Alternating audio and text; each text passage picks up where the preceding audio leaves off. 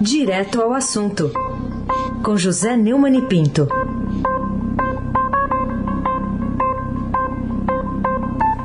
Oi, Neumani, bom dia. Bom dia, Raíssa Abac, o craque. Carolina Ercolim, tintim por tintim. Dia. Almirante Nelson e o seu transatlântico no Suez.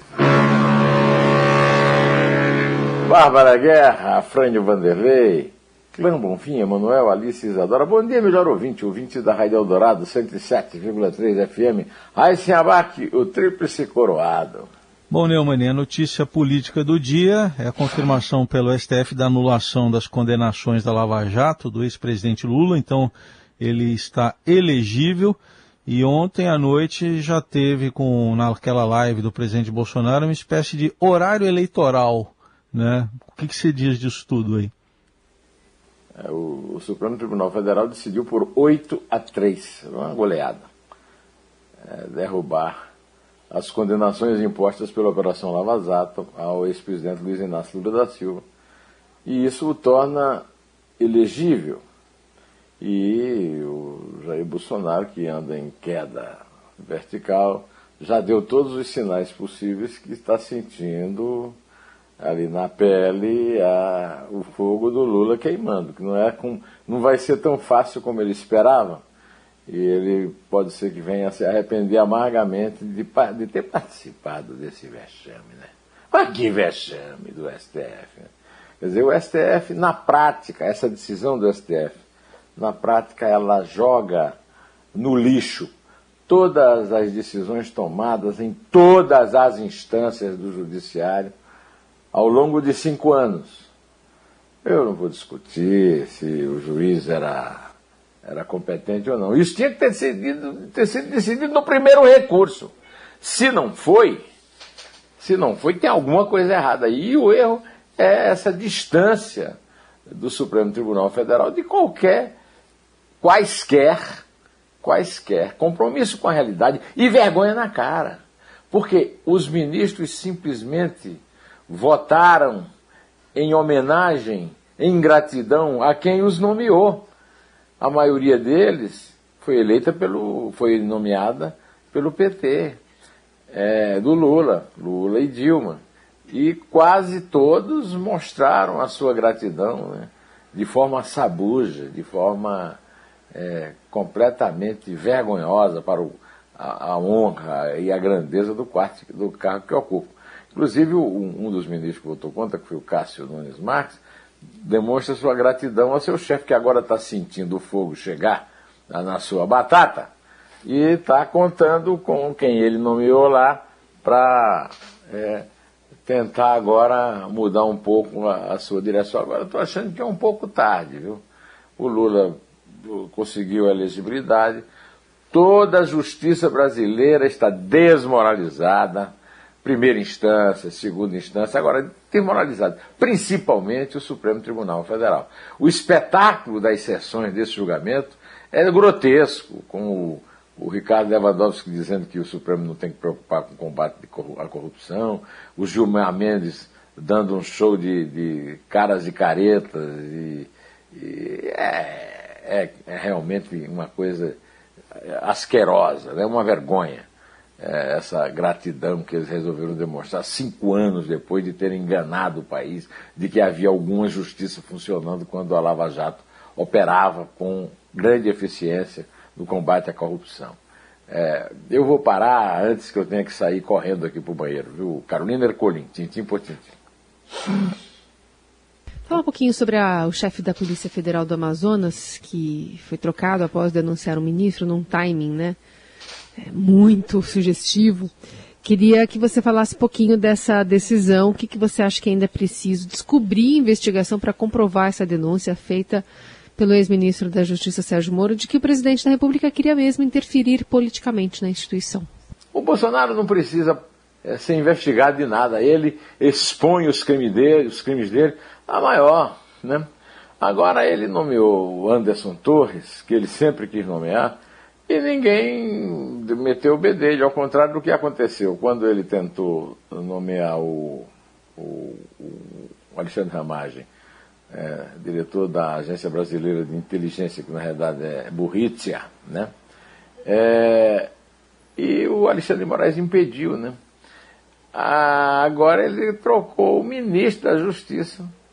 Primeiro começou aceitando a demissão do Moro, depois, é, agora, mandando André Mendonça esperar a vaga no próprio Supremo, lá na Advocacia Geral da União. E o, diretor, o novo ministro da Justiça, o Anderson Torres, ligado à família, é claro, hoje o governo está entre a família Bolsonaro e o Centrão, nomeou Paulo, o delegado Paulo Maiorino diretor-geral. E ele trocou a chefia das unidades regionais da corporação, escolheu o delegado Leandro Almada para substituir Alexandre Saraiva no comando da Amazônia. Agora, ah, tudo isso é feito como se fosse burocraticamente no dia, no dia em que a decisão sobre a troca ocorreu quando o Saraiva enviou o Supremo Tribunal Federal, que tinha que participar desse vexame. O Supremo Federal, é, Supremo Tribunal Federal não recebeu a notícia crime contra o ministro do Mau Ambiente, Ricardo Salles, por obstrução da investigação ambiental, advocacia administrativa e organização criminosa, porque o, o, o delegado mandou por e-mail, não foi com o protocolo normal para mandar uma notícia crime. Ah, olha, podem pensar que é uma questão burocrática, não é só uma questão burocrática. Isso descumpre o artigo único da Constituição do Capitão de Abreu. Todo brasileiro precisa ter vergonha na cara. É obrigado a ter vergonha na cara. E revogam-se as disposições em contrário. É, a, o senador Teomário Mota é, é, do PROS também foi é, contemplado com, uma, com essa notícia crime e está aí deitando regra como se fosse um maior é, varão de Plutarco, né? uma pessoa acima de qualquer suspeita. Né? O Saraiva é, trouxe a, a informação de que, além de dificultar a ação da fiscalização ambiental, o, o ministro Salles patrocina diretamente interesses privados e madeireiros investigados. É, é ilegítimo no âmbito da administração pública, além de integrar, na qualidade de braço forte do Estado, organização criminosa orquestrada por madeireiros. É muito grave, por madeireiros alvos da Operação Androantos, com o objetivo de obter, direto ou indiretamente, vantagem de qualquer natureza. Agora, o, o Augusto Aras não precisava nem mover aquele traseiro gordo, porque na verdade não precisava nem investigar, basta constatar os fatos. É um vexame de cabo a rabo em todos os poderes da República. É uma vergonha. O Brasil é uma vergonha realmente inabitável. É um país inabitável, porque não sabe, é, não honra os compromissos públicos, não é uma república, é uma res privada. Né? E, aliás, privada em amplo sentido. Privada no sentido de que não é público, né? no sentido de que é pessoal, de que é particular, mas também privada no sentido é, do uso é, das, é, é das louças sanitárias para o, o, o desembarque das necessidades fisiológicas. Aí se abarque, o craque. Ainda bem que você falou deitando regra, né? Ficou bem claro aí o que você quis dizer. É, é como é, é, é, é confundindo o umbu com as cascas, né? Ah, entendi. Agora ficou muito mais claro ainda. É, queria que você comentasse um perfil, Neumann, que está publicado hoje no, no Estadão. De um currículo é de empresário, desmatador e maior grileiro de terras indígenas da Amazônia. Quem é o detentor desse currículo? É, o, o Estadão faz um grande feito de reportagem, né? Ao fazer o perfil é, desse empresa, o, o, maior grileiro de terra do país. Jassônio, é Jassônio ou Jassonio? Porque não tem um acento, deve ser Jassônio, né? Hum. Costa Leite, empresário Tocantins, que mantém relações diretas com políticos em Brasília, frequenta gabinetes no Congresso Nacional e é apoiador do presidente Jair Bolsonaro, já tendo conversado com o chefe do executivo em suas paradas matinais no cercadinho do Palácio do Alvorada, local onde o presidente reúne defensores de seu governo na saída da residência oficial. Quer saber porque o Brasil é uma vergonha no mundo inteiro? Leia o perfil escrito pelo André Borges, mostrando que no dia 9 de abril, o Instituto Brasileiro do Meio Ambiente e dos Recursos Naturais Renováveis, o IBAMA, divulgou uma nota lacônica para informar que havia identificado e multado o chefe do esquema criminoso de grilagem de terras indígenas na Amazônia. Em poucas linhas, o órgão informou que o infrator havia sido multado em 105 milhões e 500 mil reais por ter desmatado uma área equivalente a mais de 21 mil campos de futebol numa terra indígena no Pará. Só que o Ibama não disse quem era. Agora vem o Estadão e conta. É, a reportagem esclarece quem desmata e quem protege. O mundo quer saber e agora, graças ao Estadão, graças ao André Borges, está sabendo. Carolina Ercolim, tintim por tintim. Bom, vamos falar ainda aqui no, no Jornal Dourado sobre o presidente Bolsonaro que está pedindo verba né, para os Estados Unidos e o presidente norte-americano Joe Biden quer uma ação na Amazônia. O que, que a gente pode entender desse, desse, comportamento dos presidentes do Brasil e dos Estados Unidos em relação ao desastre ecológico continuado na maior floresta tropical do mundo e um evento é, promovido pelos Estados Unidos importante na área do meio ambiente? Pois então, o, o Bolsonaro está é, se comportando como um ladrão que entra na, na sua casa rouba e depois pede que você dê nota fiscal. Né? Então eles estão pedindo dinheiro, ele está pedindo dinheiro aos americanos para não participar é, da política que os americanos, da, da qual os americanos participam no mundo inteiro contra o desmatamento da Amazônia. Segundo o. Bom, então está dizendo ah, vai, o Brasil vai se comprometer com metas de redução de desmatamento. Quer dizer, ele leva em consideração que, como o Joe Biden não fala português, não entende essas coisas dele. Agora, a Beatriz Bula, que é a nossa correspondente do Estadão lá no, nos Estados Unidos, ela disse que o governo dos Estados Unidos não, não, não acredita nessa lorota, mesmo sendo em português. O Bolsonaro só quer bancar o estadista para o seu gado de louvadores, entre os quais o, o Jassônio lá, né? E as relações com os Estados Unidos, governados por democrata, não lhe importam. Aí se abaque o craque. E uma manchete reveladora também hoje do Estadão, aliás, eu já tinha visto ontem já no, no portal. Médicos adeptos do kit Covid têm apoio de fábrica. Dá para explicar muita coisa aí, Neumann? Oh, a, a Associação Médicos pela Vida, que tem um nome tão bonito, na verdade são médicos pela morte, né? Porque o, o, os medicamentos ineficazes levam a pessoa que acredita no seu médico a morte. Né? Agora se descobriu que a, a ela tem é, apoio né, da fábrica da ivermectina, um dos remédios que compõem o tratamento. É uma descoberta é, bastante reveladora da situação em que nós estamos no Brasil, em que as coisas acontecem às claras, porque ninguém toma as providências. Né?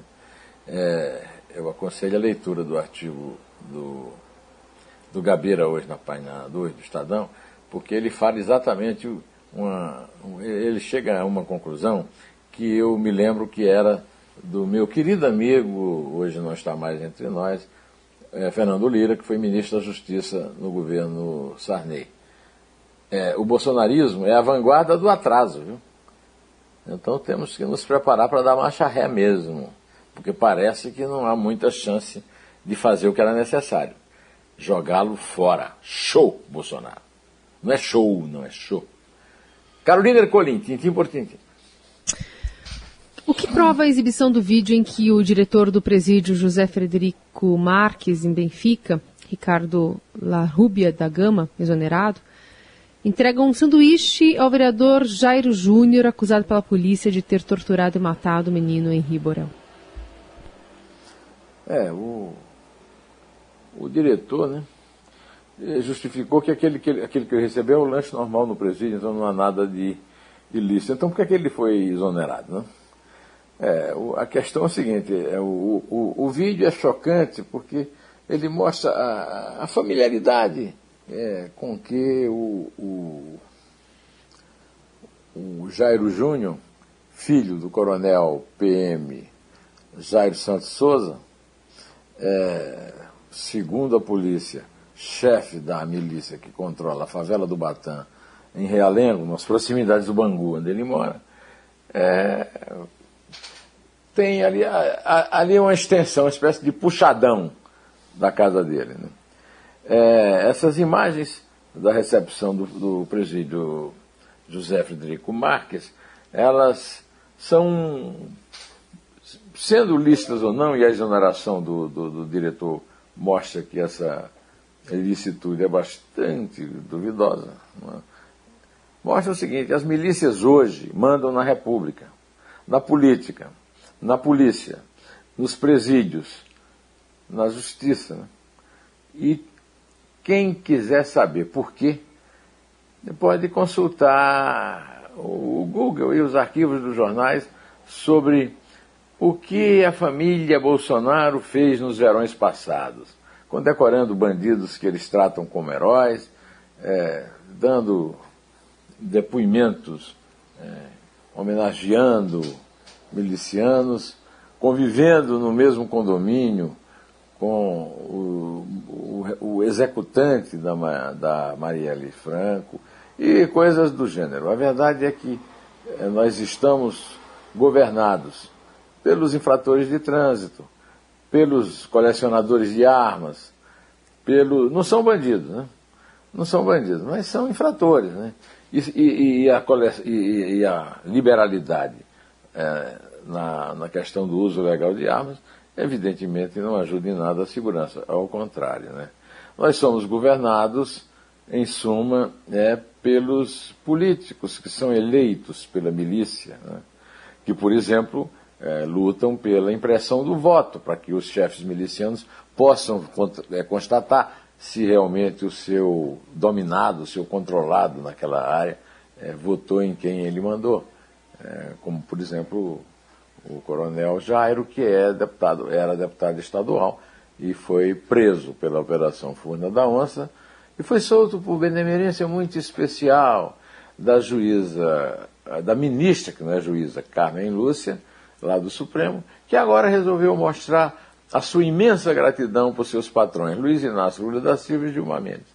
É isso aí, nós vivemos num país que nos envergonha muito, infelizmente.